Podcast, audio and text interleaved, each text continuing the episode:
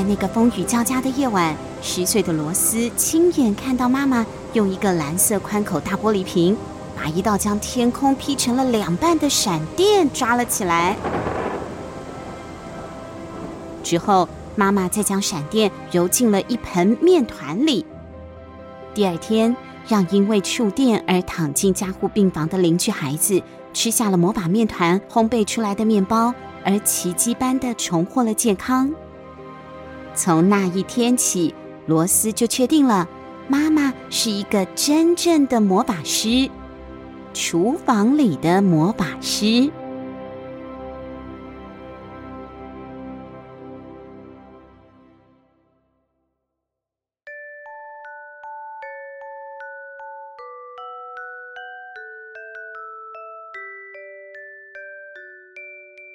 福气烘焙坊，文。凯撒琳·利特伍，翻译吕玉婵，博士出版社发行。轻轻的躺入温暖的被窝，在我们家的睡前故事，慢慢听你诉说。爱哭的公主，爱生气的小怪兽，野狼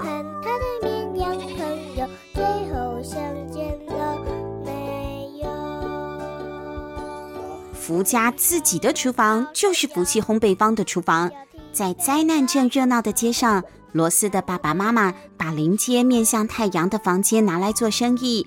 在这样的房间里，多数的家庭会摆上沙发和电视，但是在福家呢，这一间则放置了摆满馅饼、点心的柜台。福家总共有四个孩子，除了在店里最能帮得上忙的罗斯之外，还有每天都睡到下午、正在青春期的大哥阿泰，老是闯祸的九岁弟弟萨奇，还有一个三岁的小妹妹小丽。他们营业了二十五年，从来都没有放过一天假哦。但是今天，福家的爸妈得要去隔壁的小镇出差一个星期，帮忙治疗当地严重的流行性感冒，这使得他们不得不离开孩子们。离开这个有魔法的烘焙坊，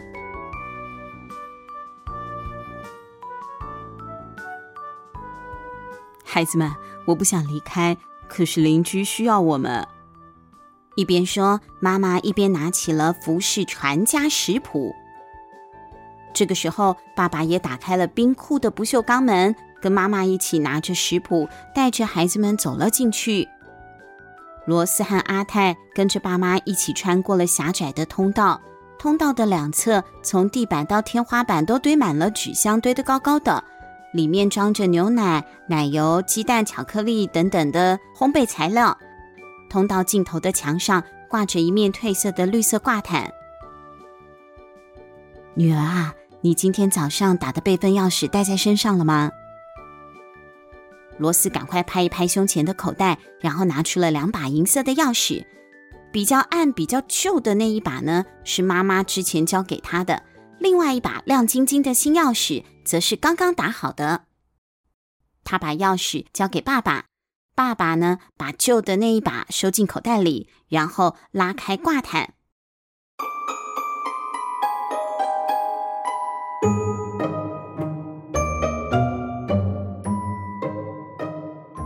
眼前是一道矮木门，是由破旧的厚木板还有铸铁条打造而成的。爸爸拿起打蛋器形状的新钥匙，把精巧的齿尖插入好像八角星的门锁，然后往左边一转，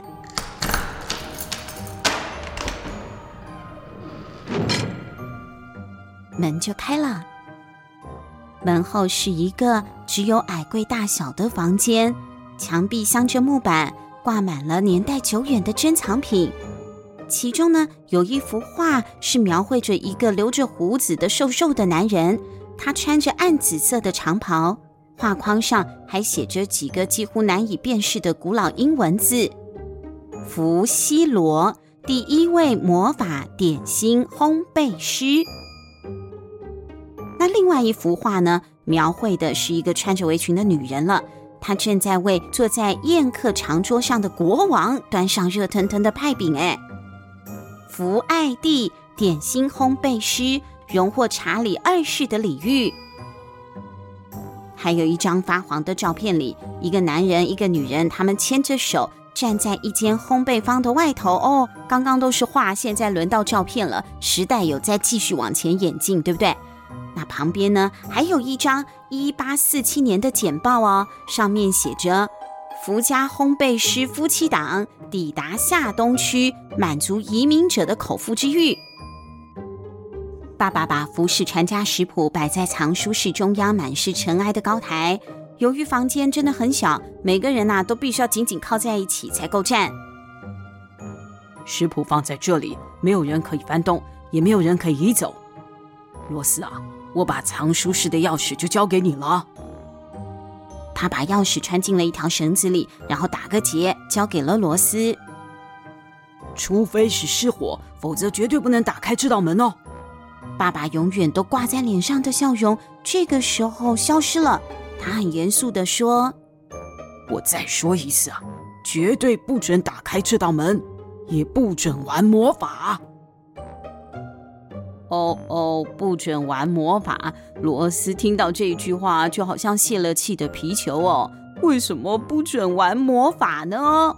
他真的太失望了。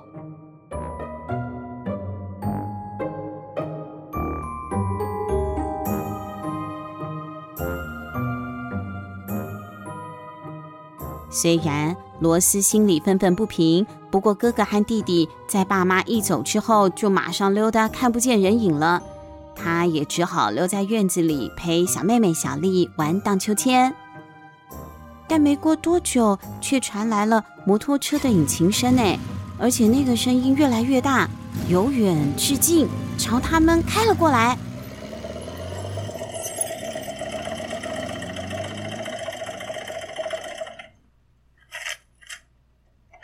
等摩托车骑进了车道，狂乱的呼呼声终于平息下来。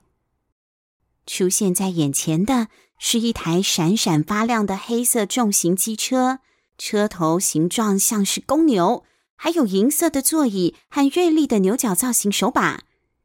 一个穿着黑色紧身皮衣皮裤的人跳下车了，他靠着摩托车的车身站着。罗斯心跳加速，他顺势站到小丽的前方，保护妹妹。哎呀，好新鲜的空气！我爱死小镇了。他把黑色的安全帽摘了下来。原来骑摩托车的是一个年轻的女人。罗斯只有在电影上见过那么高挑、那么漂亮的女人了。她有浓黑的眉毛。高挺的鼻梁，一头俏丽的黑色短发，丰满的嘴唇涂成了鲜红色，洁白的牙齿在阳光下闪耀着光芒。她就像是那种会登上时尚杂志的女人。你一定是罗斯了，你妈在家吗？哎呦，希望我来的正是时候哎，我好想念她哦。啊，我是你们的莉莉阿姨。可是我妈妈从来没有告诉我。她有一个妹妹啊，罗斯小心翼翼地说：“是 啦是啦，她是没有妹妹啦。严格来说呢，我并不是你的阿姨。你妈妈的曾曾曾祖父福费伯有一个弟弟，绰号叫做信天翁，那是我的曾曾曾祖父。嗯，所以我想我跟你妈妈应该是那种关系很远的堂姐妹啦。哦，我想起来了。”罗斯回想到，我听过你的事。很久以前，有一次妈妈在厨房跟你讲电话，可是我记得她并不欢迎你来我们家呀。罗斯很直接哦，他就这样开口问了。莉莉阿姨扬起了眉毛。我想啊，嗯，应该是因为很久很久以前，我的那个曾曾曾祖父信天翁。跟你的曾曾曾祖父福费伯发生了很严重的冲突，所以你妈妈才会不愿意跟我讲话的。哎呀，这真是太遗憾了。所以啊，我这次来这里就是想要跟他修补裂痕呐。露露阿姨露出了笑容。听着，宝贝，我知道你不相信我，可是我的确是你的阿姨啊。我有家徽可以证明哦。莉莉阿姨转过身，拉下了他蓝色上衣一边的背部，露出了他的肩胛骨。罗斯定睛一看，看见了一个奇特的胎记，是一片圆圆的小斑点，带有一条逐渐消失不见的深色长柄，长柄的尾端还弯成了一个钩状，那是一个汤勺的形状。罗斯的小腿肚侧边也有一个一模一样的胎记，小丽的是在脖子上。妈妈的呢是在手臂上，阿泰就是他的哥哥，还有萨奇他弟弟的是在肚子上，他们一家都有这样的胎记耶。就在这个时候，萨奇也从厨房里跑出来了，他是好奇那一辆摩托车啦。他研究停放在车道上的黑色公牛重型机车之后呢，回头一看到莉莉阿姨背部的胎记，就大喊：“你也有哎！”莉莉阿姨转过身，好开心哦。她一把抱起了越来越壮的萨奇，啊，你一定就是萨奇吧？呃，你是谁啊？我啊，我是你的莉莉阿姨，我是来跟家人团圆的。我觉得，也许你应该等我爸爸妈妈在家的时候再过来。听到罗斯这样说，莉莉阿姨的脸上就浮现了那种受伤小狗的表情。哦，我只是认为我可以帮忙打点烘焙坊的事情啊。啊，不过我看得出来，你希望我离开哈？不要不要了，罗斯，你在干嘛啦？你不能把自己的家人赶走，他有胎记耶。罗斯再回头看看这位迷人的阿姨，这个星期爸爸妈妈不在，他们确实是需要一个大人帮忙。再加上这个自称是莉莉阿姨的女人，虽然很可疑，可是却有一种独特的魅力，让罗斯没办法把视线从她的身上移开。等等，等等，你先别走，我想我们真的需要你的帮忙。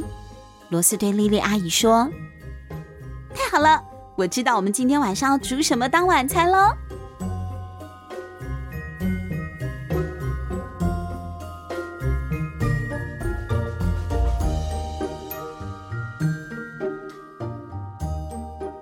吃完了莉莉阿姨煮的美味晚餐，全家都心满意足的窝在餐桌旁的红皮靠垫卡式餐椅上，听着莉莉阿姨兴奋地说：“我啊，马上就要主持一个电视节目哦，叫做《三十分钟魔法》，所以我现在四处旅行，搜集全国最好的食谱，要跟全世界的人分享哦。”食谱，罗斯，你可以让他看那本啊。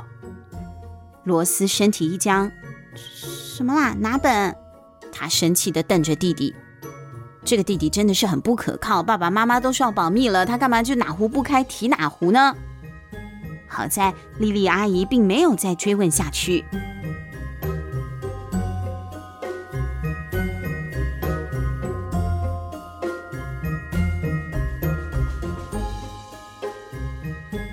第二天。罗斯和莉莉阿姨一起准备开店要卖的点心，望着已经在门外排队的客人，莉莉阿姨柔声地说：“罗斯啊，帮我介绍一下这些人吧。”“好，你看见排第一个穿青蛙 T 恤的男人了吗？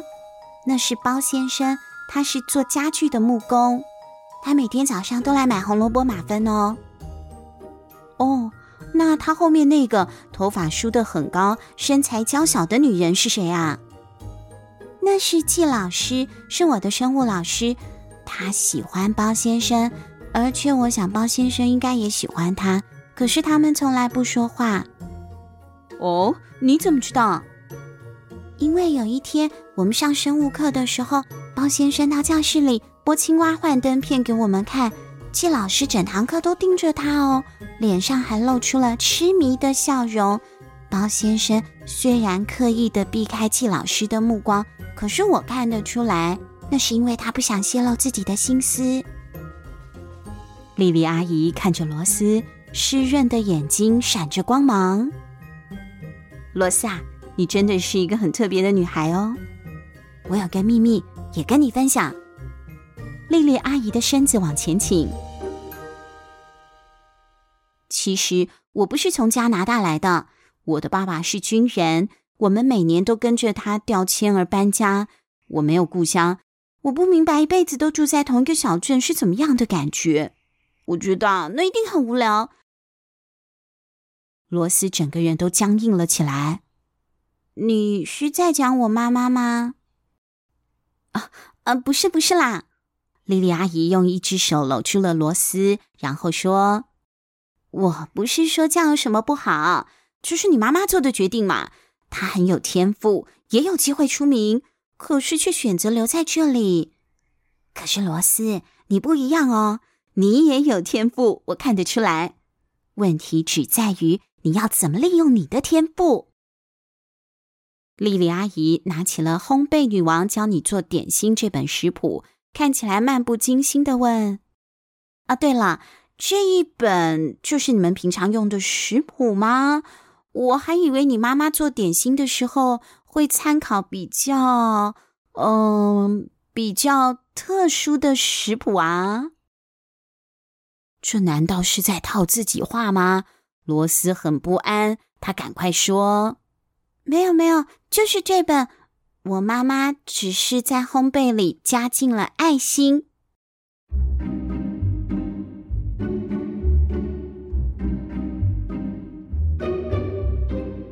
晚餐过后，莉莉阿姨端出了一盘看起来很特别的点心哦，是一个颜色很奇特的派。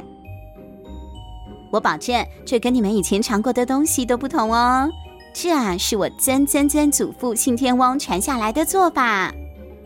他一边说，一边拿起了长刀，把这个派呢切一切之后，分给每一个人一小块。罗斯看着自己盘子上的那一块，只有最上层是黄色的奶冻，下面呢则是一层层深红和蓝色相间的漩涡，哎，而且居然还有像鱼皮一样闪着微光的东西哦。罗斯咬了一口，吃到了又黏。又浓又滑的内馅，甜甜的，还带有一点咸味。他真的从来没有吃过这种口味的点心，没错。福家的四个孩子，他们都一小口一小口的细心品尝这个味道绝妙的水果派，舍不得一下子吃完。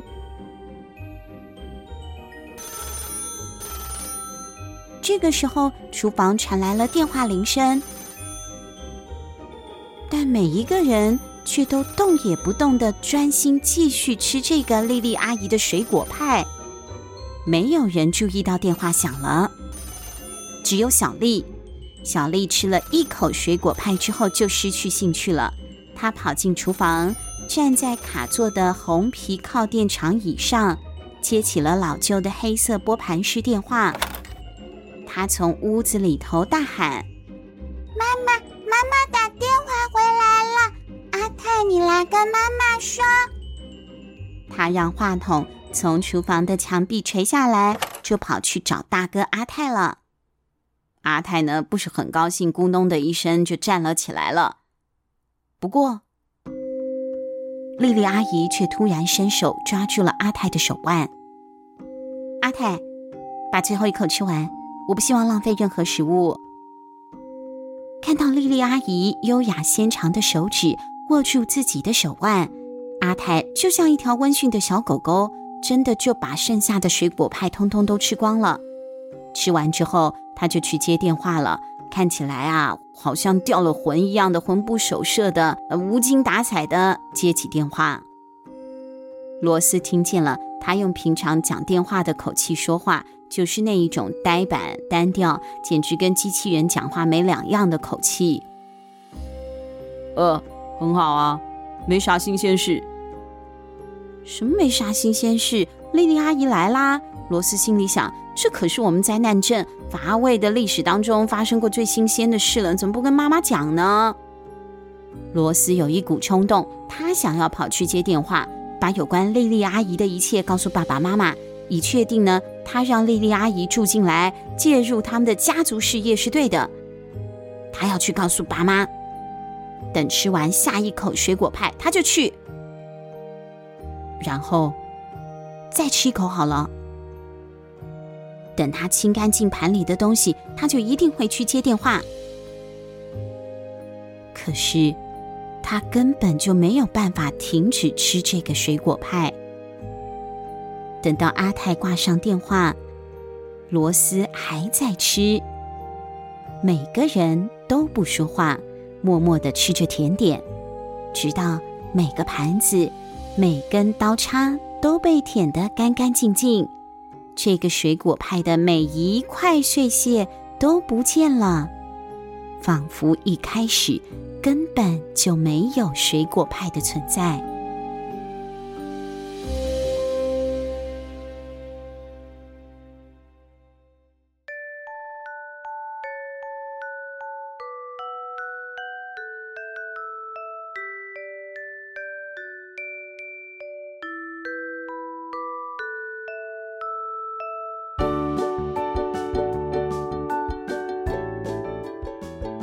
家一家人经营的福气烘焙坊，专门制作有魔法的点心。可是小朋友啊，你们是不是也跟小妹妈妈一样，觉得这个就是趁爸爸妈妈不在就不请自来的莉莉阿姨，这是有点怪怪的吧？我是不确定你们怎么想啦，可是至少罗斯也是这么觉得的。这到底是我们太这个没有安全感呢？想太多，误会了莉莉阿姨，还是？真的有什么让人不安的事情即将要发生呢？下一集，请一定也要准时锁定我们家的睡前故事音响版哦！拜拜。在梦